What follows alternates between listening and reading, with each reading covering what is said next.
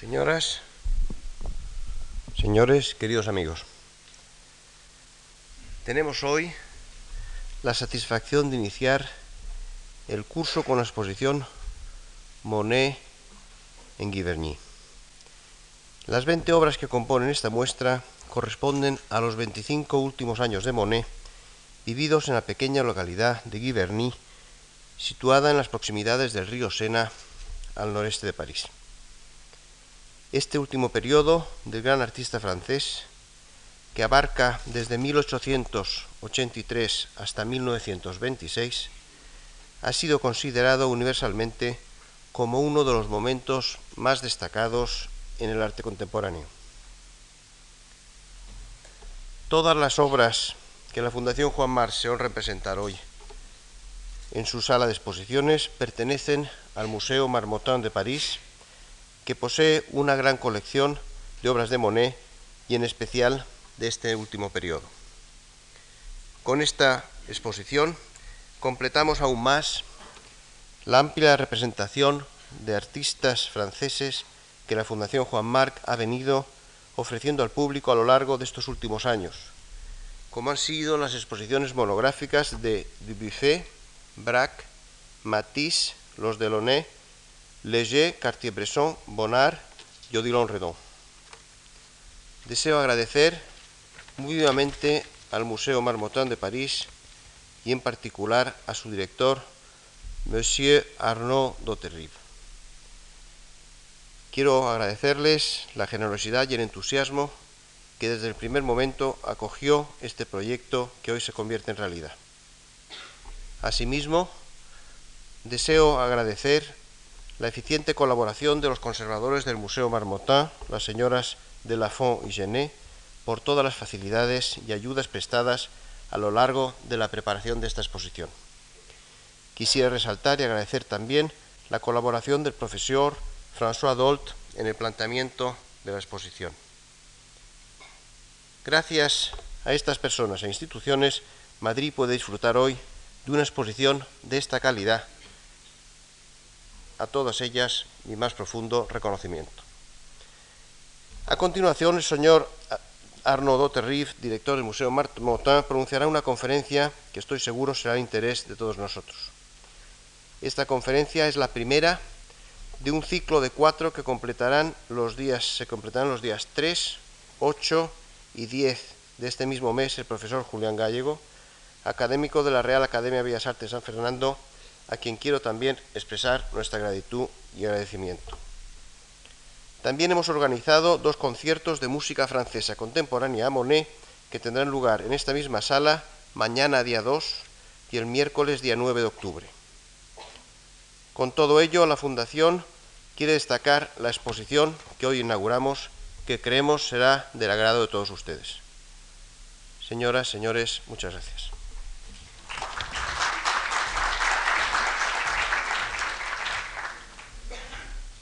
Mesdames et messieurs, je n'aurai pas l'impudence de prétendre ce soir vous faire une conférence.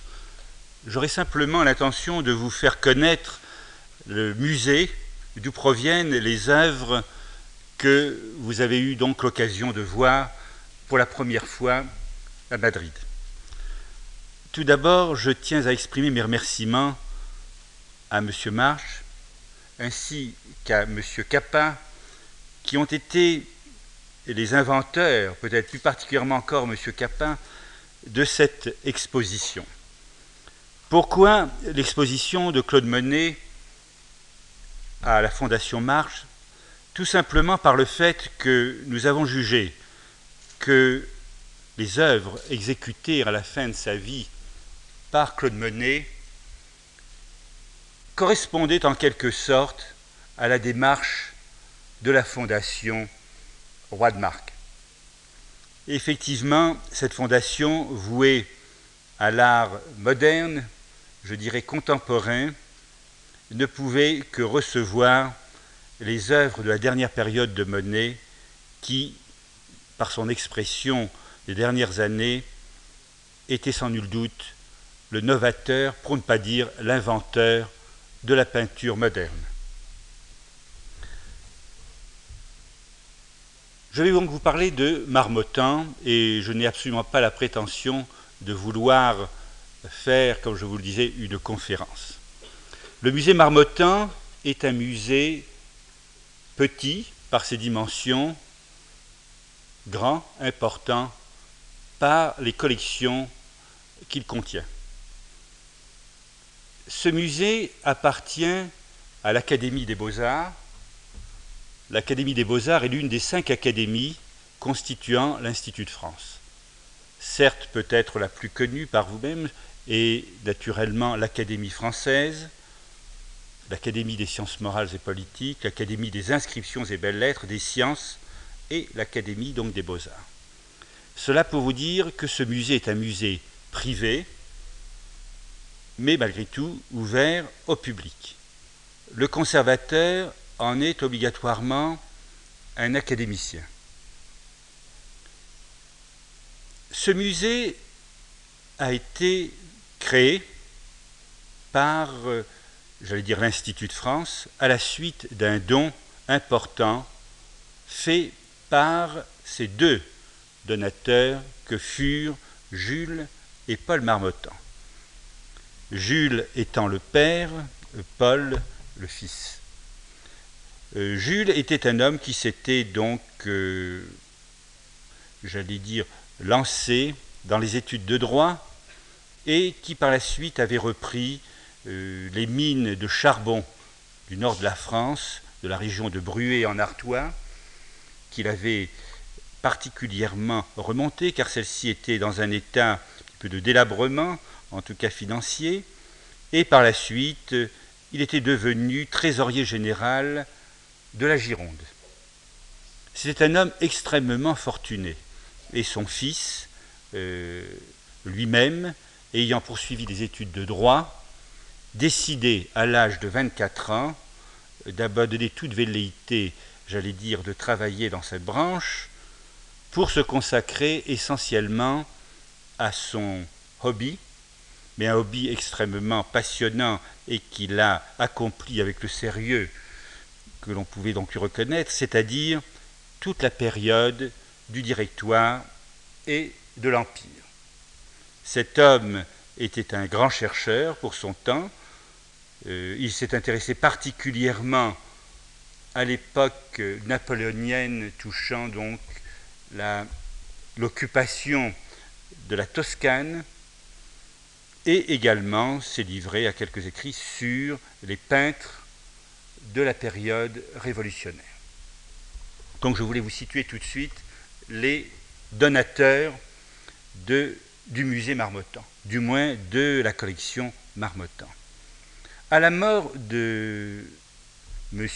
Marmottan, de Paul Marmottan, c'est-à-dire le fils, celui-ci, naturellement par testament, avait légué à l'Académie en 1933 son hôtel particulier qui se trouve situé à la porte de la Muette, c'est-à-dire dans le quartier de Passy, qui est un quartier résidentiel, ainsi qu'un autre hôtel, presque aussi important au niveau des dimensions, qui se trouvait être à Boulogne et qui était sa bibliothèque personnelle, car euh, Paul Marmottan possédait une collection, une bibliothèque unique touchant la période révolutionnaire et particulièrement la période napoléonienne. C'est en 1934 que le musée est ouvert au public.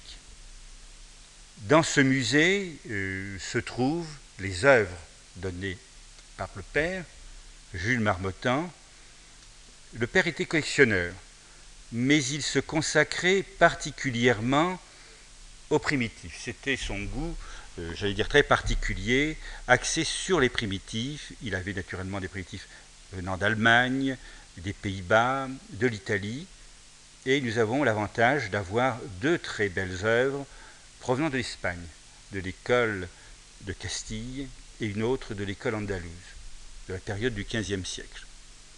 Il avait également le goût pour les tapisseries, les vitraux, le mobilier de la fin du Moyen Âge, et toutes ces œuvres se trouvaient naturellement présentées dans son hôtel particulier qu'il avait acheté un an avant sa mort.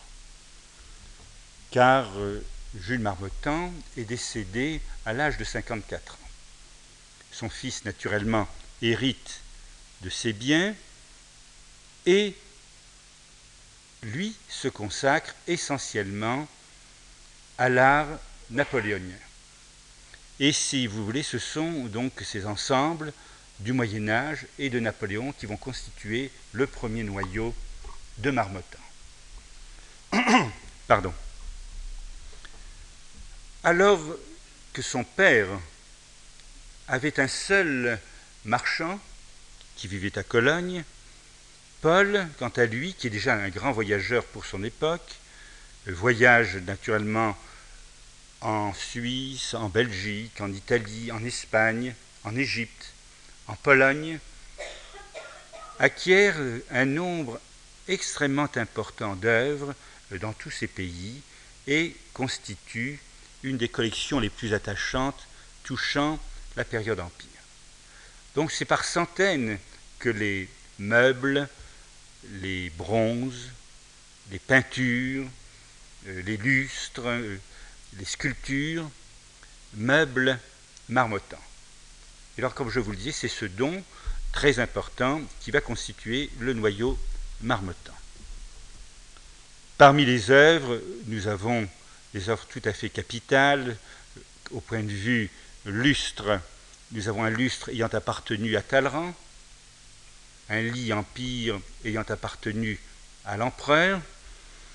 Nous avons des œuvres extrêmement célèbres de Gérard, le portrait de Désiré Clary, le portrait de l'empereur, le portrait de Joséphine, si bien que Marmottan, au plan de l'art empire, si vous voulez, peut être mis en parallèle avec cet ensemble prestigieux qui est celui de la Malmaison. Voilà le type même donc d'une collection qui est complémentaire euh, d'une autre, c'est-à-dire de celle donc de la Malmaison. Le musée, naturellement, euh, s'ouvre avec euh, une acceptation de la part du public, je ne vais pas dire relativement mitigée. Vous savez que Paris est, est une ville particulièrement bien pourvue en musées et également en musée de dimension plus modeste.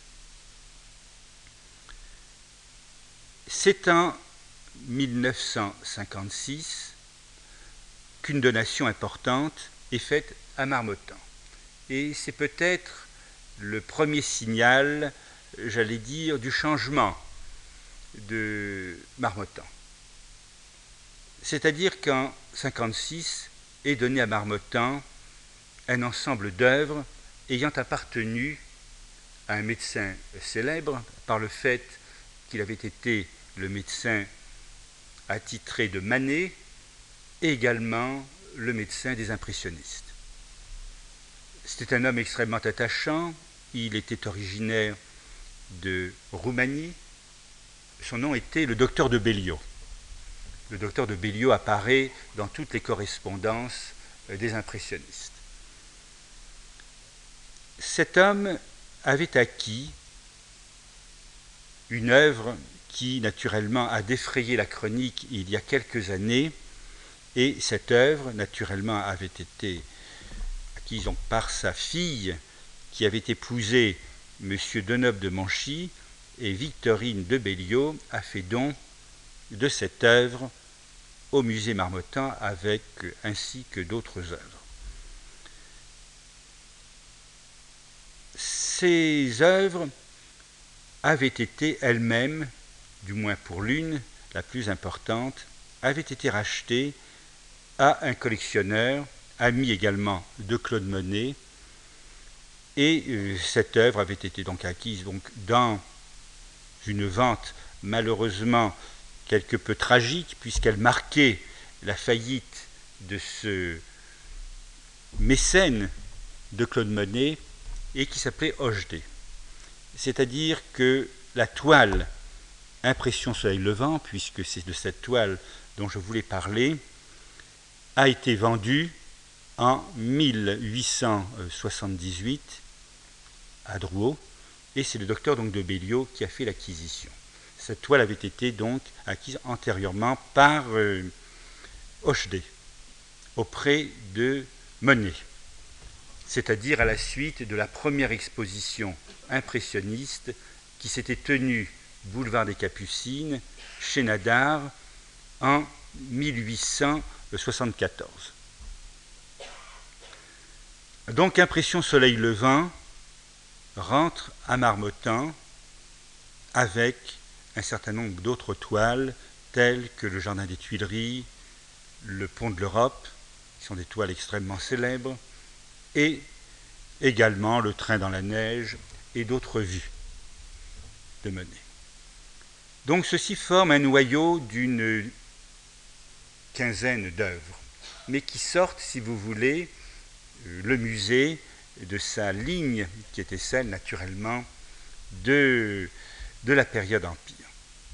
Par la suite, d'autres donations vont avoir lieu, et particulièrement euh, une qui sera la plus importante de toutes et qui va propulser, j'allais dire, mener, du moins marmottant, pardon, dans un esprit tout à fait différent, qui est vraiment maintenant celui de l'impressionnisme, c'est-à-dire la donation de Michel Monet. Michel Monet était le second fils de Claude Monet, le premier ayant disparu, Jean Monet ayant disparu euh, aux environs de la guerre de 14-18. Michel Monet avait hérité de son père d'un ensemble important euh, de toiles qui se trouvait être entreposé à Giverny. Là, je me permets de faire une parenthèse, car Giverny appartient également au musée, non pas Marmottan, mais à l'Académie des Beaux-Arts, dont relève Marmottan, ainsi que la fondation Efrocy Rothschild, qui se trouve à Saint-Jean-Cap-Ferrat, dans le midi de la France. Donc ces œuvres étaient entreposées dans la villa, du moins dans la maison de Giverny, et euh, c'est peu de temps avant qu'il ne se tue tragiquement dans un accident d'auto que Michel Monet a légué à l'Académie des beaux-arts cet ensemble. C'est un ensemble qui comportait environ une centaine d'œuvres, plus les caricatures de Claude Monet, la correspondance, les œuvres, du moins les tableaux de ses amis, et également un certain nombre d'œuvres que Monet donc avait acquis au cours de sa vie, ce qui représentait à peu près un total de 170 tableaux. Voyez ce qui est donc extrêmement important. Parmi ces œuvres, naturellement, l'étoile de Monet se taillait la part du lion, mais il y avait également des œuvres tout à fait remarquables de ses amis qui lui avaient été donc données. Par exemple, vous avez les œuvres de Renoir. Au nombre se trouvaient sept Renoirs, dont le portrait de Monet et de sa première épouse, peint par Renoir. Ensuite, il y avait un caillebotte extrêmement célèbre dont l'œuvre définitive se trouve à Chicago. Et là, c'est un côté attachant, j'allais dire, de cette œuvre. Elle se trouvait d'ailleurs placée au-dessus du lit de Claude Monet à Giverny. Il y avait donc des toiles de Pissarro, des toiles de Berthe Morisot, qui était une amie, j'allais dire, de Claude Monet, qui l'avait soutenu beaucoup à ses débuts, et également euh, d'autres œuvres, des œuvres des peintres comme Signac, qui avait fait don de cinq gouaches à Claude Monet. Il y avait également un Rodin, une sculpture de Rodin, offerte par euh, Rodin spécialement à Monet, des œuvres de, Pissarro, dédicacées, des gravures. Donc vous voyez, c'était un, ensemble très important. Mais il fallait naturellement les présenter, ce qui a amené, euh, j'allais dire, l'Académie à devoir entreprendre des travaux considérable, vu l'échelle du musée, c'est-à-dire la construction d'une salle souterraine dans laquelle se trouvent désormais, j'allais dire, présentées les œuvres de Claude Monet.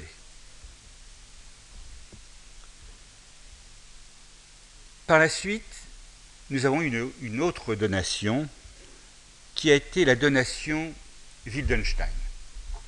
Alors là, nous retombons dans un domaine encore différent, c'est-à-dire les enluminures du XIIIe siècle au XVIe siècle, qui resitue encore Marmottan dans une tranche tout à fait, euh, je veux dire, sympathique, par le fait que, sans nul doute, c'est une des plus belles collections au monde de miniatures. Ces œuvres appartenaient au père de Daniel Wittgenstein, qui est membre de notre académie, et qui les avait d'ailleurs dans son bureau. Elles sont au nombre de 230 et ont l'avantage d'être un panorama très complet de tout l'art de l'enluminure, si vous voulez, de la miniature, donc du XIIIe au début du XVIe siècle. Il y en a d'Espagne, il y en a d'Italie, de France, des Pays-Bas, en fin de compte de tous les pays, j'allais dire européens, du moins de l'époque. C'est un ensemble merveilleux et notre confrère euh, Daniel Wittgenstein disait toujours, c'est à travers ces miniatures que j'ai appris l'histoire de la peinture. C'était un homme, son père était un homme naturellement fortuné qui avait eu la chance de créer cette collection et de connaître tout le milieu de la peinture. Et son fils a toujours d'ailleurs un mot très touchant à l'endroit de son père. Il dit toujours, mais mon grand-père était un marchand, moi-même je suis un marchand, mais mon père était un collectionneur. Effectivement, c'était un très grand collectionneur, il avait amassé euh, énormément de peintures, et encore une anecdote qui le cerne bien, dit qu'un jour il reçoit un collectionneur très porté sur le XVIIIe siècle, qui lui demande à voir un tableau de Boucher qu'il possédait et qui était, une, qui était vraiment un chef-d'œuvre. Et ce tableau, naturellement, lorsque son père le présentait à son fils Daniel Wittgenstein, il lui dit s'entendre que c'était un chef-d'œuvre, qu'il était merveilleusement peint, qu'il avait en fait compte toutes les qualités. Et un jour, il reçoit ce visiteur qui était désireux de voir naturellement ce tableau dans le but de l'acquérir, et Georges Wittgenstein commence à dénigrer de façon presque indécente ce tableau qu'il louait devant son fils. Le futur acheteur s'en va, sans avoir naturellement acheté le tableau, écoutant naturellement les propos de Georges Wittgenstein, et immédiatement, son fils lui dit, mais comment se fait-il? Tu as dit le plus grand mal de ce tableau alors que tu nous disais toujours que c'était un chef-d'œuvre. Et là, c'est bien donc le trait caractère de Georges Wittgenstein. Celui-ci a répondu, mais en fin de compte, cet homme n'était tout juste capable que de savoir signer des chèques. Et il avait donc tout fait pour ne pas lui vendre ce tableau. Donc cette collection maintenant est présentée au musée Marmottan dans une salle tout à fait particulière et est également un des points forts du musée. Alors par la suite, nous avons eu encore une autre donation car le propre du musée est, comme vous le savez, n'est pas du tout d'acquérir des œuvres à l'aide de moyens pécuniaires, mais simplement par donation, ce qui est en fin de compte extrêmement sympathique.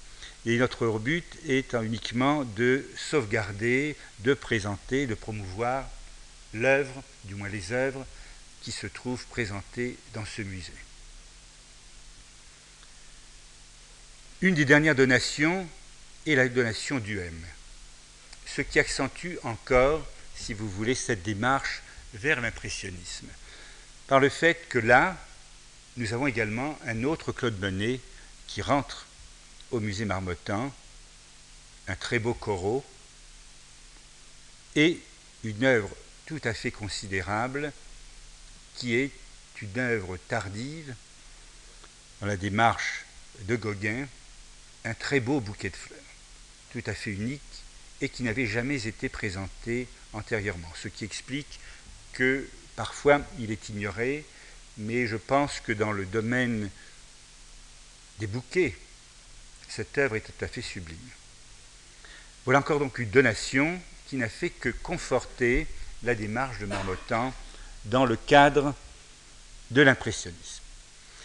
Donc maintenant, vous avez, si vous voulez, le jeu de paume, par le jeu de paume, l'orangerie, pardon, vous avez le musée d'Orsay et vous avez Marmottan. Et ces trois musées sont complémentaires. Vous ne pouvez pas aller à Orsay sans avoir vu Marmottan. D'autant que Orsay se trouve être axé davantage sur le début de la vie de Monet, alors que ce qui fait la qualité de Marmottan, c'est naturellement cet ensemble unique d'une peinture qui s'échelonne de 1870 à 1926, date de la mort de Claude Monet. C'est-à-dire que toute cette période, la période également des séries, se trouve représentée à Marmottan. Naturellement, nous avons cette toile dont je vous parlais tout à l'heure, qui s'intitule Impression soleil levant. Cette toile avait été donc réalisée dans l'arrière-port du Havre par Claude Monet et c'est sans nul doute l'une des toiles les plus exquises de cette période de la vie donc de Claude Monet. Il y a cinq ans d'ailleurs, un drame devait survenir à Marmottan, car nous avons eu le triste privilège, du moins pas moi, mais mon prédécesseur, de perdre ce tableau dans les conditions que je vais vous relater. C'était un dimanche, c'était le 27 octobre. Cinq gangsters ont pénétré dans le musée et, sous la menace de revolvers, sont allés directement euh, vers les tableaux. Quatre n'étaient pas masqués, mais le dernier, le cinquième, avait une cagoule et désignait les tableaux que l'on devait prendre. Ces tableaux immédiatement ont été décrochés. Ensuite, les spectateurs, du moins les visiteurs, ont dû se coucher sur le sol. Euh, les gardiens ont été enfermés dans des armoires et les tableaux ont disparu. Car, je dis bien on, car il y avait neuf tableaux. Neuf tableaux ont été volés ce jour-là, dont Impression soleil levant, un tableau qui s'intitule Les cousines, qui est une très jolie toile. Il y avait également un portrait de Berthe Morisot, il y avait le portrait de Jean Monnet, le portrait de Polly, qui était le portrait du pêcheur qui accompagnait généralement Monet lorsqu'il se rendait à Belle-Île, il y avait deux Renois, une baigneuse de la période ingresque, un portrait de Monet par Renoir,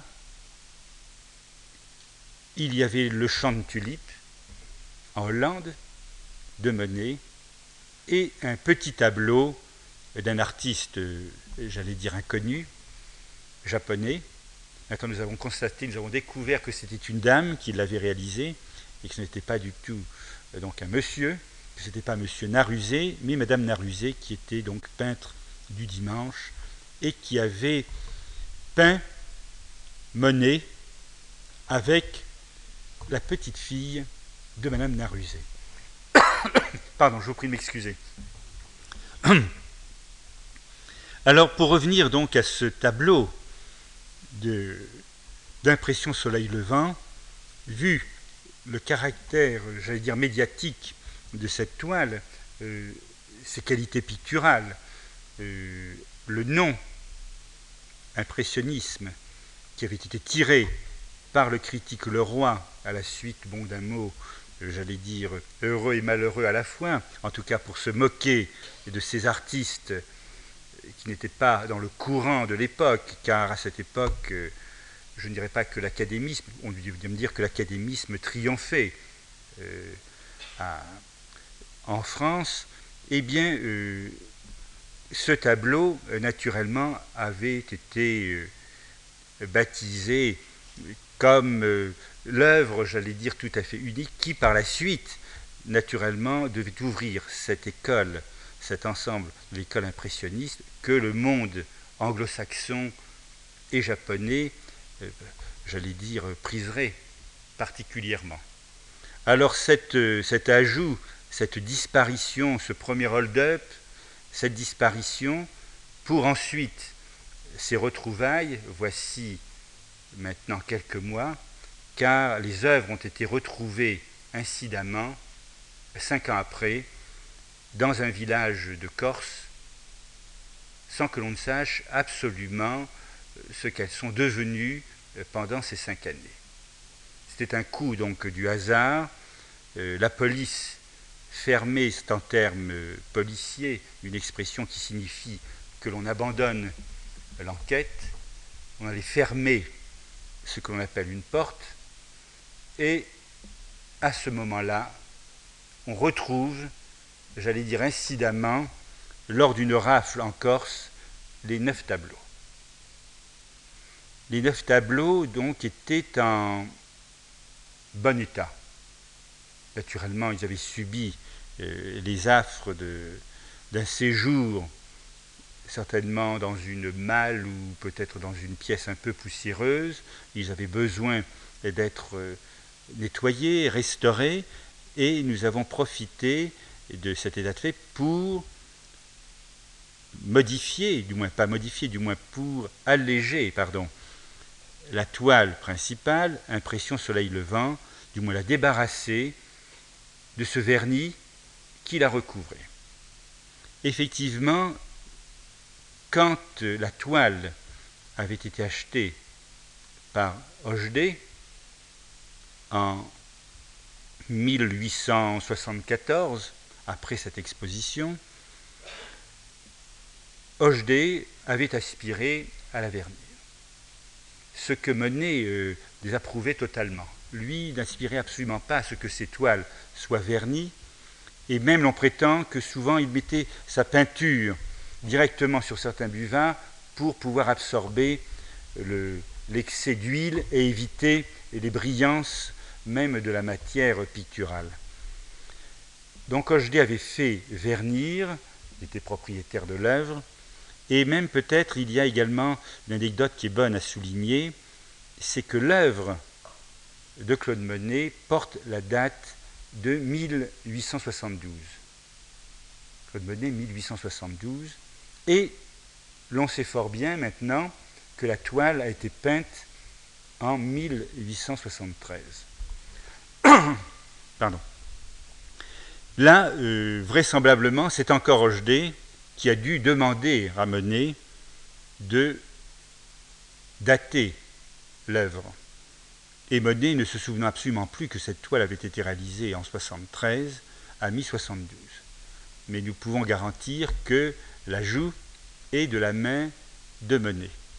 Alors, naturellement, ce vernis qui était sur, qui recouvrait impression soleil levant, avait vieilli avec le temps, avait ranci, et comme tout vernis, les vernis donc deviennent jaunes et sur l'ensemble, sur l'harmonie générale qui est à base de gris, de rose, de tons de saumon,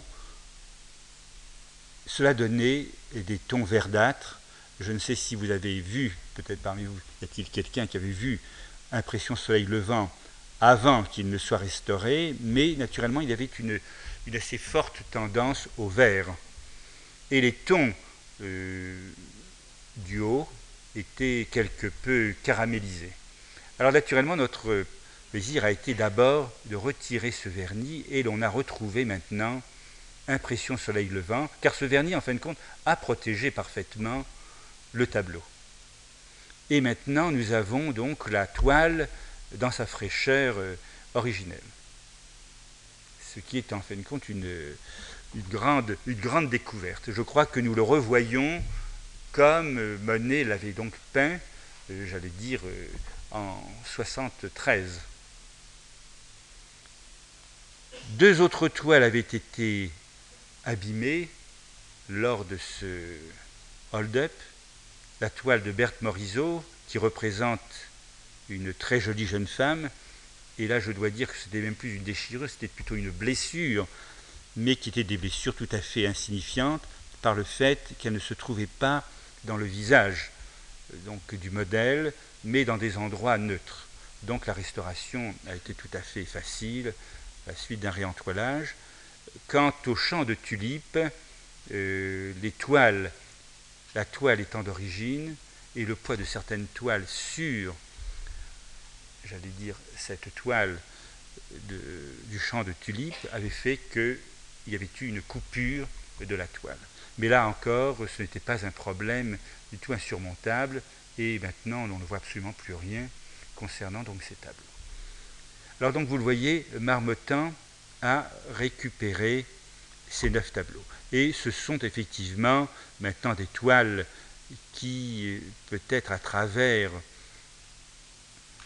je vais dire le caractère un petit peu scabreux de ce, hold-up, qui ont fait, non pas la publicité de, de Marmottan, mais qui, sans nul doute, ont concouru à ce qu'on en parle énormément. En tout cas, depuis déjà le hold-up.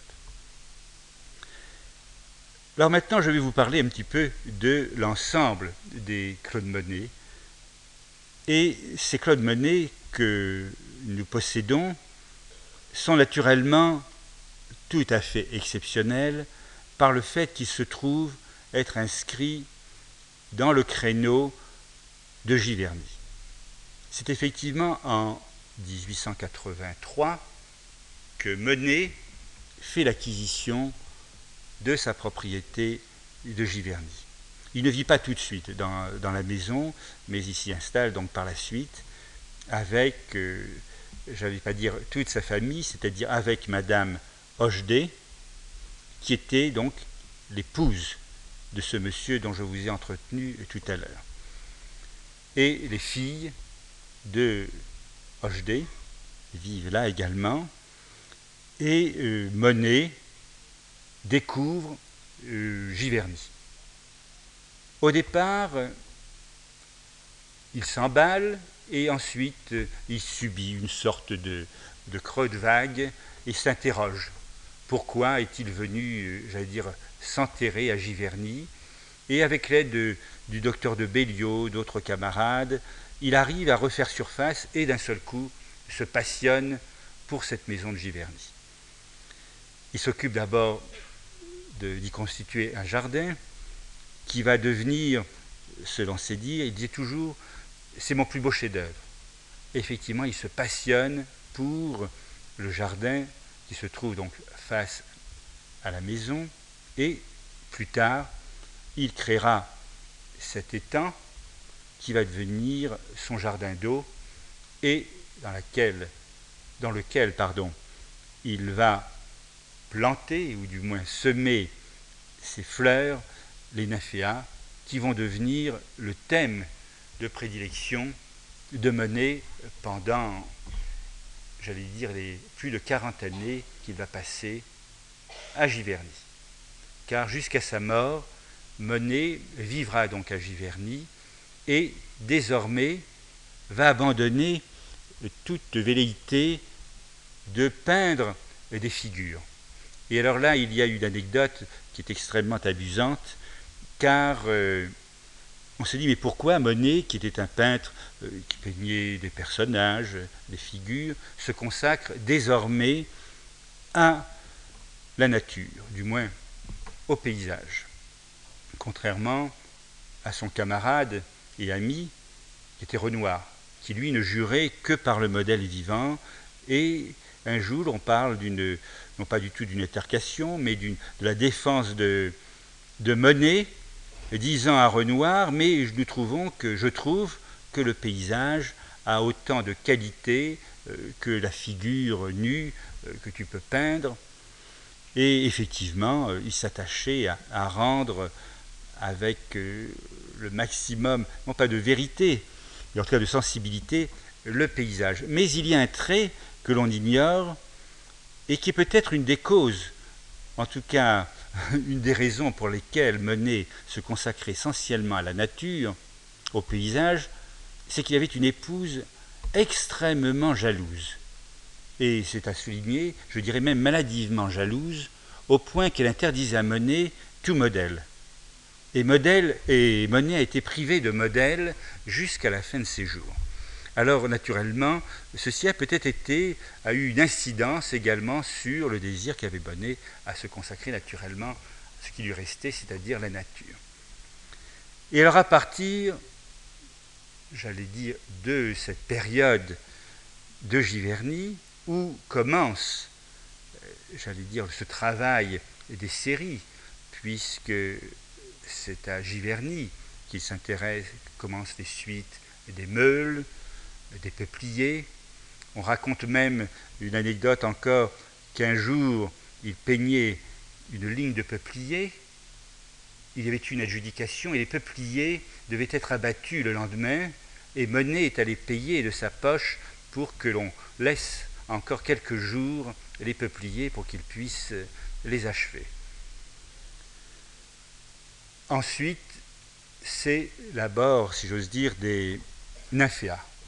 Et là, il découvre un monde tout à fait extraordinaire qui correspond à ce que tout artiste, je crois, veut espérer, c'est-à-dire cette mouvance, j'allais dire, d'un monde aquatique avec des lumières extrêmement changeantes. Il avait également ce privilège d'être dans une région où je ne sais si vous connaissez cette région de la Seine où montent les brumes, où les, lumières deviennent extrêmement dorées, très subtiles.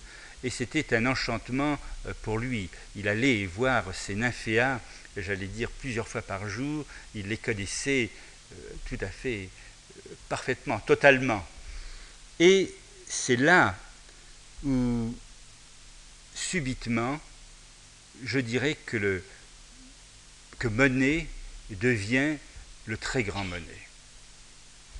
Je n'aurais pas l'impudence de prétendre que, antérieurement, Monet euh, n'était pas un grand peintre, mais effectivement, dans toute la pléthore d'artistes impressionnistes de l'époque, ne serait-ce même que de ses amis, tels que Renoir, que Pissarro, que Sisley, euh, Monet occupait une place, euh, j'allais dire, de choix, mais pas forcément prépondérante. Mais je considère que c'est à partir de Giverny, et surtout dès l'instant où il aborde ce sujet des nymphéas, que Monet prend son véritable donc, développement. C'est à ce moment-là que Monet devient, j'allais dire, l'inventeur, en quelque sorte, de la peinture moderne. Et alors, tout en étant attaché à la nature, et je crois que là, nous avons la plus belle preuve de ce que doit être un artiste, c'est cette connaissance et cette façon d'avoir ressenti face à la nature les grandes lois qui doivent être celles de la création et surtout de la peinture. Il ne s'est pas borné à reproduire. Il s'est tout simplement servi de la nature euh, pour exprimer avec la force qu'on peut lui reconnaître et en même temps la liberté tout ce monde qui lui était donc proposé. Et parfois, là, nous allons justement aborder dans quelques jours à Paris, dans notre musée, une exposition qui concerne un artiste qui lui-même a été impressionniste euh, dans sa vision et à ses débuts, et qui est Boldini. Et c'est assez intéressant de voir la gestuelle, en fin de compte, de Boldini à la fin de sa vie, et l'on pourrait presque faire un rapprochement avec la gestuelle de Monet dans certaines de ses œuvres.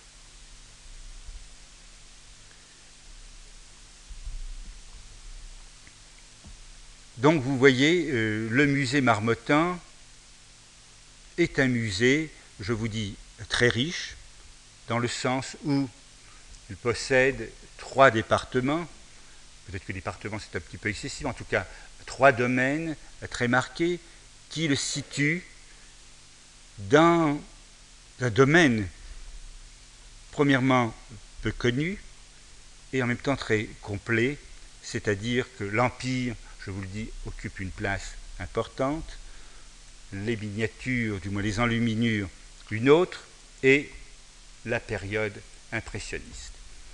Alors naturellement, je crois que Marmottan a peut-être un peu perdu, et c'est un manque non pas de reconnaissance à l'endroit du donateur, qui naturellement avait donné l'expression de ce qui était en fin de compte son goût principal, c'est-à-dire l'art empire, pour glisser maintenant vers l'impressionnisme, mais je pense effectivement que Marmottan devient de plus en plus l'un des musées marqués par l'impressionnisme, ne serait-ce que par la collection, je vous dis, tout à fait exceptionnelle des Claude Monet. Je ne puis que vous recommander, du moins souhaiter vous accueillir un jour dans le musée Marmottan, car désormais nous avons entrepris un travail important dans le but d'abord de le rénover et de pouvoir faire en sorte que désormais l'œuvre de Monet soit particulièrement servie par les lieux. Mais avant de finir, du moins de conclure cet entretien, euh, je dois dire que cela a été pour moi un très grand plaisir de voir l'accrochage réalisé par la Fondation Marc des œuvres de Monet. Effectivement, la présentation, tout en étant dans un cadre moderne, euh, plus épuré, quoique Barmotan, dans la salle des Monnaies, possède sensiblement le même espace, du moins le même genre d'architecture, mais je dois reconnaître que ça a été pour moi une nouvelle découverte, car j'ai eu l'avantage d'abord de voir une certaine période bien précise de l'œuvre de Monet réunie, j'allais dire quasi dans son ensemble, mais en même temps de voir les toiles respirer, ne serait-ce que du fait de l'espace qu'on lui avait accordé entre, chaque peinture, ce qui permet de pouvoir se pénétrer de façon beaucoup plus intime de ces toiles. Et là, je crois que M. Capa a fait un merveilleux travail et je tiens encore à l'en remercier. Bonsoir. Merci.